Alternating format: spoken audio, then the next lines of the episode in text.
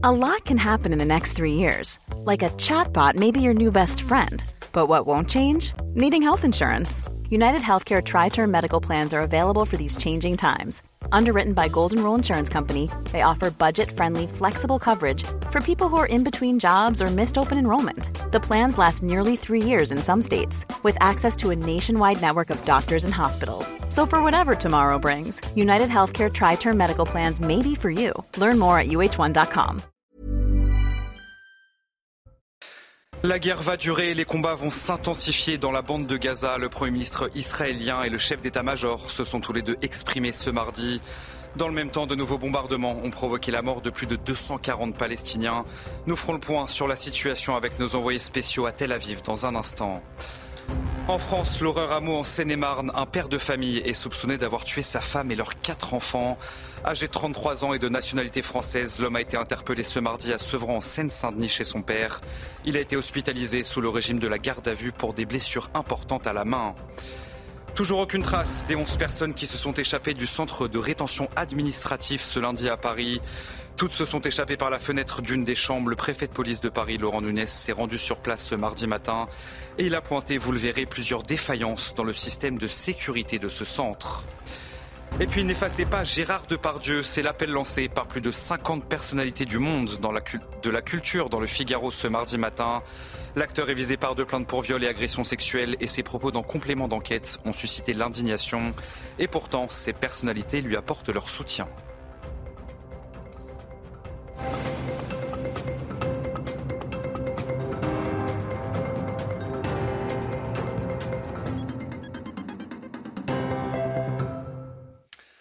Bonsoir à tous, très heureux de vous retrouver sur CNews pour l'édition de la nuit. Israël intensifie encore son offensive dans la bande de Gaza.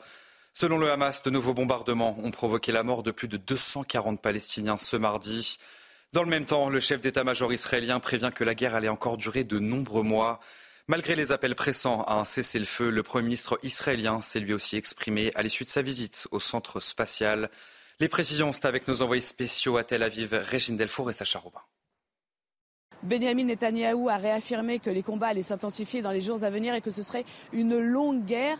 À l'issue de sa visite au centre spatial, il s'est exprimé. Nous avons des combattants au sol et sous terre et nous avons des yeux vers le ciel. Nous disons aux terroristes du Hamas, nous vous voyons et nous viendrons à vous. Nous poursuivons la guerre en intensifiant les combats dans le sud de la bande de Gaza et ailleurs. Nous nous battrons jusqu'au bout. Car pour le Premier ministre israélien, la paix est possible seulement si le Hamas est détruit, si la bande de Gaza est démilitarisée et si la société palestinienne est déradicalisée. Le chef d'état-major de l'armée s'est également exprimé. Les objectifs de cette guerre ne sont pas faciles à atteindre. Il reste des terroristes sur le terrain et il n'existe pas de solution miracle ou de raccourci contre le terrorisme. L'intensification des combats est désormais concentrée dans le centre et dans le sud de la bande de Gaza. Selon des sources palestiniennes, les télécommunications auraient été coupées dans la bande de Gaza. C'est la quatrième fois que cela arrive depuis le début de la guerre. Le Hamas a fait état d'un nouveau bilan. 20 915 personnes auraient été tuées, majoritairement des femmes, des adolescents et des enfants. Et puis l'ONU s'est dite ce mardi profondément inquiète de la poursuite des bombardements israéliens dans l'enclave palestinienne et demande d'ailleurs à l'État hébreu de prendre toutes les mesures possibles pour protéger les civils. Toutes les attaques doivent strictement respecter les principes du droit humanitaire international, a affirmé un porte-parole de l'Organisation des Nations Unies dans un communiqué. La tension monte entre l'Iran et Israël. Les gardiens de la révolution, l'armée idéologique de l'Iran, accusent Israël d'avoir tué l'un de leurs commandants dans une frappe en Syrie. Les précisions, c'est avec notre spécialiste des questions internationales, Harold Iman. C'est le général Razi Moussavi qui commandait la brigade Al-Quds, qui fait partie des gardiens de la révolution d'Iran. Cette brigade est spécialisée dans les opérations extérieures du régime des Mollahs et il y en a beaucoup au Moyen-Orient. Il a été tué avec plusieurs collaborateurs, donc par un tir, une frappe aérienne. Alors, que fait cette brigade en Syrie?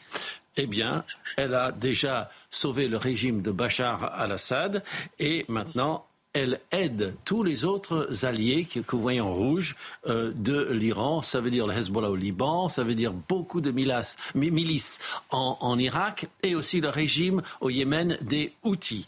Et de toutes ces milices tirent sur tout ce qui est israélien ou américain et depuis plusieurs jours et particulièrement dans la mer Rouge, si bien que la marine américaine, la marine française, la marine britannique ont dû défendre la navigation et même défendre la ville d'Elat en Israël. Bref, vous voyez que cela fait partie d'un embrasement. Le président iranien a promis de se venger euh, d'Israël euh, à Jérusalem. On n'a pas répondu. Face à la hausse des actes antisémites, de nombreux Français juifs ont décidé de quitter la France. C'est le cas d'Anaïs et de son mari. Au début du mois d'août, euh, ils ont décidé d'aller vivre en Israël, épuisés de devoir cacher leur religion par peur de se faire agresser. Deux mois plus tard, vous le savez, le Hamas massacrait des centaines d'Israéliens. Et malgré cela, eh cette famille se sent plus en sécurité en Israël qu'en France. Le reportage de nos envoyés spéciaux, Régine Delfour et Sacha. À 33 ans, Anaïs et son mari ont décidé de quitter la France le 8 août dernier pour s'installer en Israël. Leur objectif, offrir à leurs quatre enfants un environnement plus serein. Mais deux mois après leur emménagement, les sirènes retentissent dès 6 heures du matin. Au fur et à mesure de la journée de, ce 7 octobre, c'était euh, clairement euh, la descente aux enfers. On a appris qu'il y avait des infiltrations terroristes. Donc on a euh, on était enfermés dans le mamad, on a essayé de condamner notre mamad, on ne savait pas quoi faire, les enfants étaient terrorisés. On était israéliens, on avait nos cartes d'identité israéliennes, mais on n'était pas encore israéliens, on n'était pas encore prêts à vivre ça, même si je pense qu'on n'est jamais prêt, mais ça faisait pile de mois qu'on était là. La famille décide de repartir en France pendant un mois. On a vu les gens dans la peur, on a vu les gens qui n'allaient plus dans les restaurants cachers, nous-mêmes du coup on n'y allait plus, et là on s'est dit ah ouais on n'est plus chez nous, on n'est plus chez nous. On s'est dit finalement, Ouais, ça fait mal. Ça fait mal de réaliser ça. Moi, les premiers jours, j'arrêtais pas de pleurer. Son mari, qui a encore des activités professionnelles en France, préfère garder l'anonymat. Mais pour lui, cette situation est un déchirement. Je suis né là-bas, donc j'ai toujours vécu là-bas. Euh, et, voilà, la France, ça reste euh, mon pays. Euh, Israël est mon deuxième pays maintenant. C'est pas une fuite hein, qu'on a fait, c'était un choix de vie. C'est juste que c'est de se dire qu'aujourd'hui, on n'est on plus, on plus en sécurité en France mais ça, s'est ressenti vraiment quand euh, on est reparti, euh, on est reparti pendant ce mois-là, ce mois et demi. Euh, là, ça s'est vraiment, vraiment ressenti. On s'est dit, il n'y a plus de place, on n'a plus notre place. Ils habitent à 30 km de Gaza et se sentent malgré tout plus en sécurité qu'en France.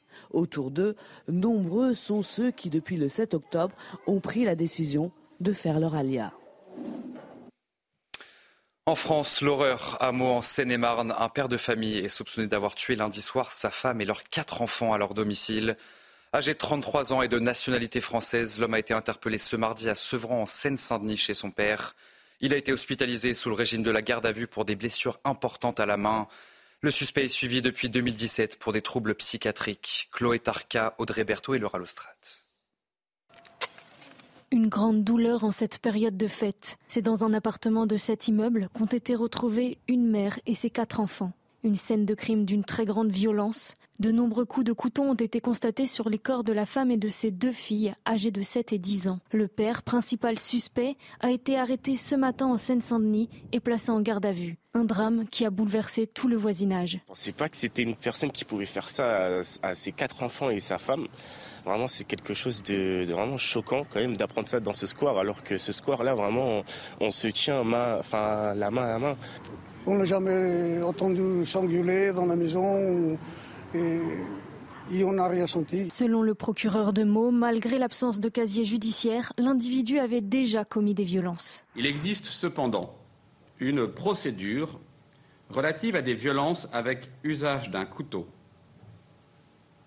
à raison de faits commis au sein du même domicile que celui où est donc survenue l'affaire que je vous évoque. Violence commise sur la même victime s'agissant de la mère de famille. L'homme, âgé de 33 ans, est suivi depuis 2017 pour des troubles dépressifs et psychotiques. Les autopsies des cinq corps auront lieu ce mercredi. Le suspect encourt la réclusion criminelle à perpétuité. Dans le reste de l'actualité, toujours aucune trace des 11 personnes qui se sont échappées du centre de rétention administrative ce lundi à Paris. Toutes se sont échappées par la fenêtre d'une des chambres. Le préfet de police de Paris, Laurent Nunez, s'est d'ailleurs rendu sur place ce mardi matin et il a pointé plusieurs défaillances dans le système de sécurité. Kylian Salé le récit. C'est par l'une de ces fenêtres que les 11 personnes se sont évadées du centre de rétention administrative. Ils ont ensuite fait un trou dans un grillage avant de sauter d'une hauteur de 6 mètres et d'escalader un dernier mur. Selon Laurent Nunez, préfet de police de Paris, ces individus non radicalisés sont tous des délinquants. Euh, ce profil, c'est quand même celui d'individus qui euh, sont connus pour des faits de délinquance, souvent avec réitération. Euh, on a souvent des vols en réunion, des vols violents. Et encore une fois, c'est l'accumulation des faits qui fait que nous priorisons ces profils-là. Selon le préfet de police de Paris, aucune erreur humaine n'est à déplorer au sein du centre. Encore une fois, moi je n'identifie pas dans cette affaire de défaillance humaine. Hein. Bon, on va évidemment continuer à travailler avec euh, la hiérarchie du, CRA, mais il faut absolument qu'on renforce la, il y a une protection euh, physique à renforcer, et puis il faut aussi qu'on soit présent à l'extérieur du périmètre. La caméra extérieure placée sur le chemin de ronde a mal fonctionné. Laurent Nunez annonce un renforcement de cet équipement. Sans attendre, nous allons installer des caméras mobiles qui vont nous permettre de renforcer euh, la surveillance extérieure euh, du site. Hein. Plusieurs incidents ont éclaté ces derniers jours dans ce centre. Un incendie de matelas et une tentative d'évasion ont eu lieu ce samedi. Des tirs de mortier contre le centre ce lundi. Dans ces établissements, les policiers ne sont pas armés et les retenus peuvent se déplacer où ils veulent entre leurs chambres et les parties communes. Comme un air de déjà vu à Marseille, un homme a été tué lundi dans le 15e arrondissement de la cité phocéenne sur fond de trafic de drogue. La victime se nomme Nordina Chouri, 42 ans. Il est à la tête d'un réseau de drogue dans le quartier de la Castellane. un énième règlement de compte dans, la deuxième plus grande ville de France, Kylian Salé. 23h30 ce lundi soir à Marseille, un homme s'écroule, touché par plusieurs balles au fusil d'assaut. Le suspect s'enfuit à bord d'une voiture. Près des lieux du drame, 25 douilles de calibre 7,62 sont retrouvées. Pour Rudy Mana, porte-parole Alliance nationale, dans le trafic de drogue à Marseille, tous les coups sont permis. Ben, on peut dire qu'il y a une mexicanisation, en tout cas, euh, des, trafiquants de stupes euh, sur Marseille, puisqu'aujourd'hui, on se rend compte qu'ils n'hésitent plus à, éliminer euh, un, adversaire ou un ancien adversaire ou un futur adversaire.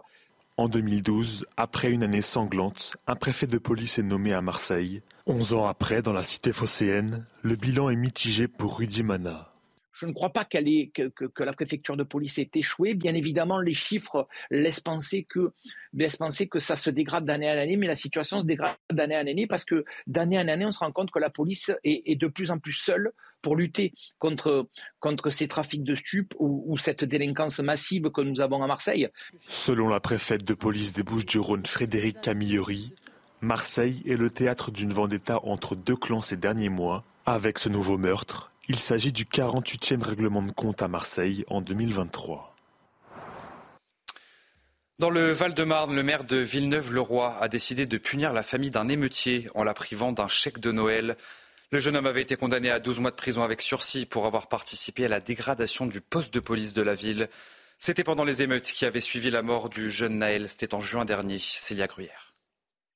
Pas de chèque de Noël cette année pour la famille d'un émeutier à Villeneuve-le-Roi. Le jeune homme a été condamné à 12 mois de prison avec sursis. Il avait participé à la dégradation du poste de police pendant les émeutes de juin dernier après la mort de Naël. Alors, pas question pour le maire de lui faire profiter du chèque de Noël. C'était parfaitement illisible de lui payer ses cadeaux de Noël. Euh, lui qui euh, a eu euh, l'initiative de s'en prendre au poste de police municipale, il aurait été inconvenant que la mairie de Villeneuve-le-Roi lui délivre cette initiative de Noël pour lui souhaiter un très joyeux Noël. L'individu âgé de 19 ans habite toujours chez ses parents. Il est majeur, mais au domicile de ses parents et donc il fait partie de cette famille. Et donc, euh, euh, il me semble que c'est pas très difficile pour les parents euh, de surveiller un seul enfant. Contacté par RTL, le jeune homme a affirmé n'avoir rien cassé et s'être simplement retrouvé à proximité du commissariat. Il s'est dit prêt à rencontrer le maire pour tenter de le convaincre de revenir sur la sanction. N'effacez pas Gérard Depardieu, c'est l'appel lancé par plus de 50 personnalités du monde de la culture dans le Figaro ce mardi matin.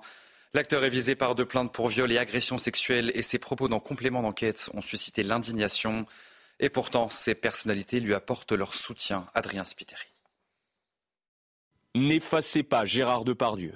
Voici le titre de la tribune, publié dans les colonnes du Figaro hier, co-signé par 56 personnalités du monde de la culture. Gérard Depardieu est probablement le plus grand des acteurs, le dernier monstre sacré du cinéma.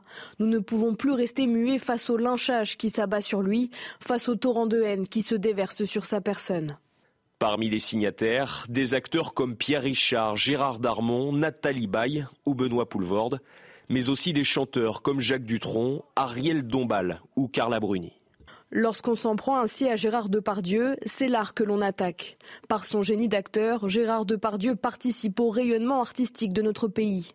Mis en examen pour viol depuis 2020, Gérard Depardieu est aussi confronté à une vague de critiques depuis la diffusion d'un reportage sur France Télévisions dans lequel l'acteur multiplie les propos à caractère sexuel. Dans cette tribune, les artistes appellent au respect de la présomption d'innocence. Quoi qu'il arrive, personne ne pourra jamais effacer la trace indélébile de son œuvre dont notre époque est tout à jamais marquée. Le reste, tout le reste, concerne la justice, que la justice, exclusivement. Sa fille Julie, mais aussi Emmanuel Macron, avaient déjà pris publiquement la parole pour défendre l'acteur, alors que sa statue de cire a été retirée du musée Grévin. Et puis en France, même les endroits paradisiaques peuvent devenir des déserts médicaux. C'est le cas de l'île aux Moines, dans le golfe du Morbihan, où le seul et unique médecin a fermé son cabinet depuis le 23 décembre. Les quelques 640 habitants de l'île se démènent malheureusement pour lui trouver un remplaçant. Michael Chaillou, Jean-Michel Decaze. Même sous les nuages, l'île aux moines reste un paradis sur Terre, mais l'argument n'a pas convaincu l'unique médecin de l'île qui, après trois ans d'exercice, rentre sur le continent. Les 640 habitants à l'année, moyenne d'âge 63 ans, sont dépités. Depuis les années 70, c'est la première fois que l'île se retrouve sans médecin. Moi, je peux encore sortir, prendre une voiture, aller de l'autre côté, trouver un médecin, un hôpital avec des urgences mais vous avez plein de gens qui ne peuvent pas le faire ici. La commune a racheté tout l'équipement du cabinet médical pour le futur médecin, propose gratuitement une voiture et un logement, mais sans succès. Sur l'île, le médecin est de garde en permanence, l'ARS le paie pour ça, mais monsieur le maire a bien conscience que ça freine la plupart des candidats le médecin de l'île aux Moines avait accepté ce, ce, régime d'astreinte qui contraint donc euh, les médecins à être sur l'île 24 heures sur 24, 365 jours par an. Sans médecin, c'est tout le système de santé de l'île qui prend l'eau. Et le pharmacien l'a bien compris. En ce moment, les déserts médicaux se font de plus en plus. Moi, ici, c'est un désert doré. Je vous dis franchement, euh, très agréable quand même. Hein. Les habitants de l'île aux Moines espèrent une éclaircie avant l'été. Un médecin, c'est une nécessité pour accueillir jusqu'à 10 000 touristes sur la perle du golfe du Morbihan. Allez vous restez bien avec nous sur CNews. On se retrouve dans un instant pour votre journal des sports. Et on ouvre ce journal des sports avec la 19e journée de Première Ligue et la victoire de Manchester United face à Aston Villa, 3 buts à 2. Menés 2 à 0 à la mi-temps, les Red Devils ont réussi à inverser la tendance dans ce match. Une victoire qui leur permet d'ailleurs de remonter à la sixième place. Les plus belles actions de ce match, c'est avec Étienne Coudray cette nuit. Regardez. McGinn frappe ce coup franc, rentrant, rentrant jusqu'au bout.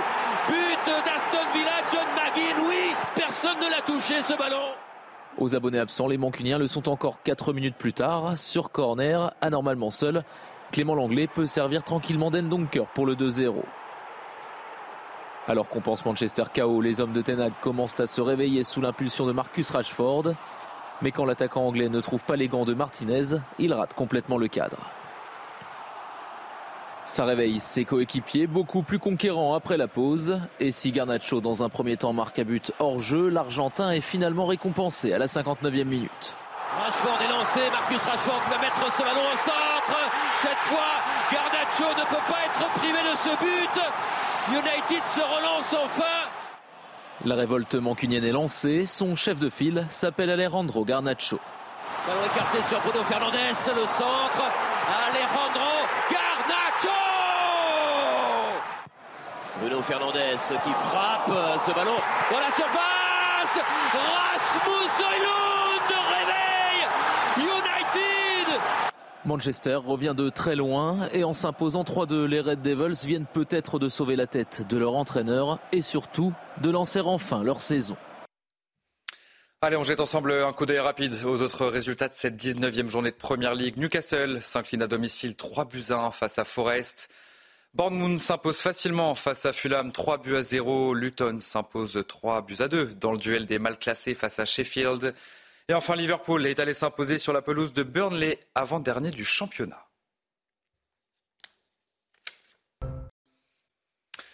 Allez vous restez avec nous sur CNews. On se retrouve dans un instant pour un prochain journal. La guerre va durer et les combats vont s'intensifier dans la bande de Gaza. Le Premier ministre israélien et le chef d'état-major se sont exprimés ce mardi. Et dans le même temps, de nouveaux bombardements ont provoqué la mort de plus de 240 Palestiniens. On retrouvera nos envoyés spéciaux d'ailleurs dans un instant dans notre prochain journal. Bonne nuit à tous sur CNews et à tout de suite.